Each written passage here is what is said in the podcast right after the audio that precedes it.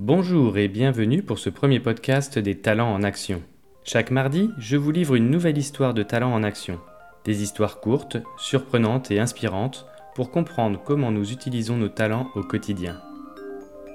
Bon baiser de Bombay Pour inaugurer cette série de talents en action, j'ai choisi aujourd'hui de vous raconter une histoire banale et étonnante, celle de Nitin, le fils d'Assim à Bombay. Nous sommes au milieu de l'année scolaire, au moment où les futurs étudiants choisissent leur université. Nitin est décidé, ce sera l'école des sciences de Bombay. Il y pense depuis longtemps.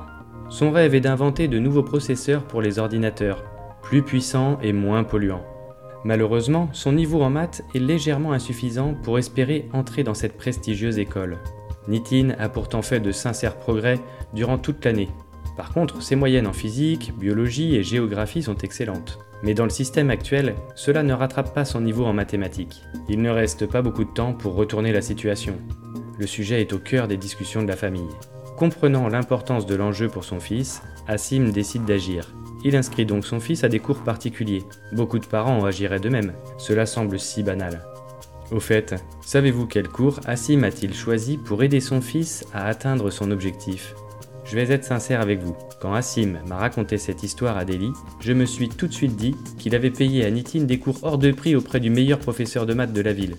Mais non, c'est exactement l'inverse qu'il a fait. Nitin a suivi des leçons particulières de physique et de biologie pendant les trois mois suivants. Exactement les matières où il avait déjà une excellente moyenne. Tout le monde a pris Assim pour un fou, sa femme, ses amis, ses collègues, et puis les examens de fin d'année sont arrivés. Son fils a encore augmenté son niveau dans les matières où il avait reçu du soutien. Ses notes frôlaient maintenant la perfection en physique et en biologie. Quant à sa moyenne en maths, comment avait-elle évolué? Elle aussi avait augmenté de 2 points, suffisamment pour atteindre le niveau requis par sa future école. La mission était donc accomplie.